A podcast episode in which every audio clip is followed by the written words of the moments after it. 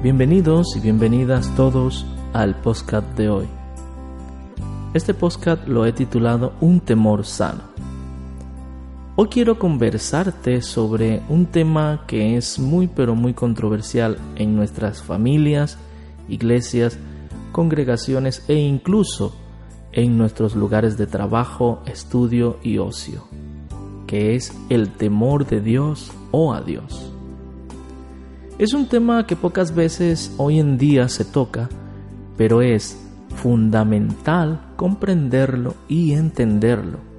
Y para ello, hoy una vez más vamos a recurrir al único medio que tenemos para comprender y entender y aprender temas como este.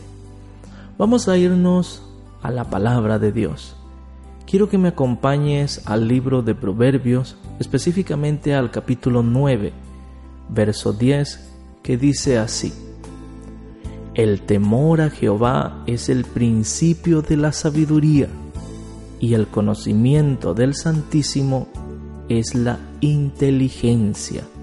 Proverbios 9, verso 10. Bien, comencemos a definir un poco los conceptos que aquí hoy el Señor nos revela por medio de su palabra. Vamos a comenzar a entender que la traducción de la palabra temor desde el hebreo, que es uno de los idiomas en que originalmente fue escrita la Biblia, la traducción de esta palabra al español, está muy pero muy cercana. Es decir, aunque se escribe súper diferente, tanto en hebreo como en español tienden a significar lo mismo, un sentimiento o emoción que un ser humano siente hacia alguien o algo que es superior a él. Con la diferencia que en el hebreo existen otras ramas, es decir, a veces cuando utilizan en hebreo la palabra para expresar temor, va ligada a un amplio espectro de sensaciones en la persona que lo experimenta. Te voy a dar un ejemplo, como por ejemplo preocupación profunda.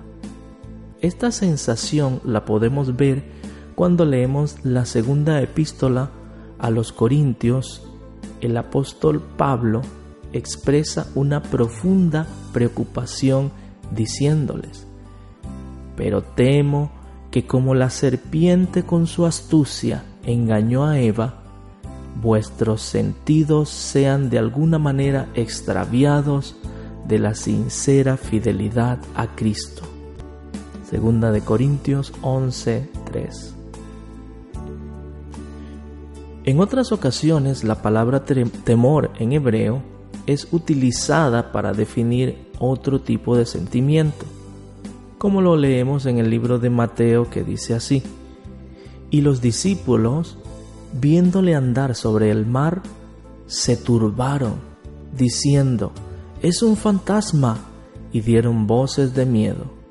Mateo 14, 26. También ocasionalmente la palabra en hebreo que se usa para definir temor involucra respeto por alguien superior a uno, como lo podemos leer en la primera de Pedro 2.18, que dice así, Criados, estad sujetos con todo respeto a vuestros amos, no solamente a los buenos y afables, sino también a los difíciles de soportar. Primera de Pedro 2.18. Bien, ya hemos estudiado un poco de los significados que podemos encontrar de la palabra temor en el antiguo idioma hebreo y cómo entenderla al traducirla al español. Y no me pidas que te pronuncie como se dice en hebreo porque me pones en un tremendo compromiso. bueno, sigamos. Para un no creyente, la palabra o frase temor de Dios tiene un significado muy distante que para uno que ya tiene a Dios en su corazón.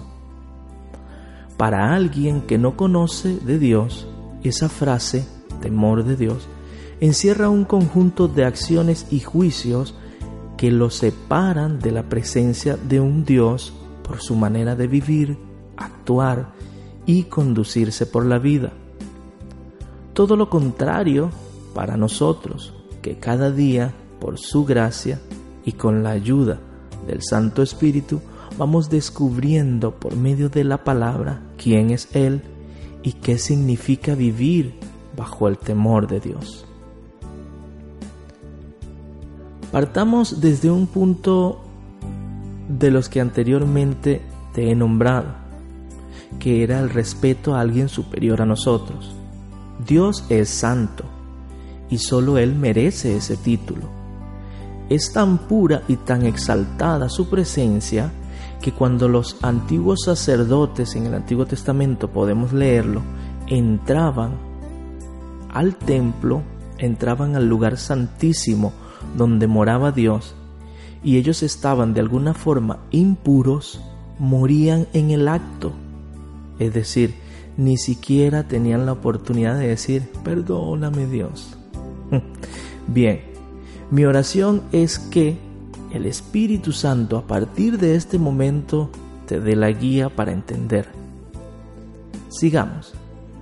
Tú me dirás, pero entonces, ¿cómo puedo tener yo a Dios dentro de mí si yo soy realmente un tremendo pecador? Espera, ya vamos a llegar a ese punto. Seguimos estudiando, pero ahora vamos a regresar al versículo que en el principio te pedí que leyeras conmigo. ¿Te recuerdas? El temor a Jehová es el principio de la sabiduría y el conocimiento del Santísimo es la inteligencia. Proverbios 9:10. Como podrás ver, dice que el temor a Jehová es el principio de la sabiduría.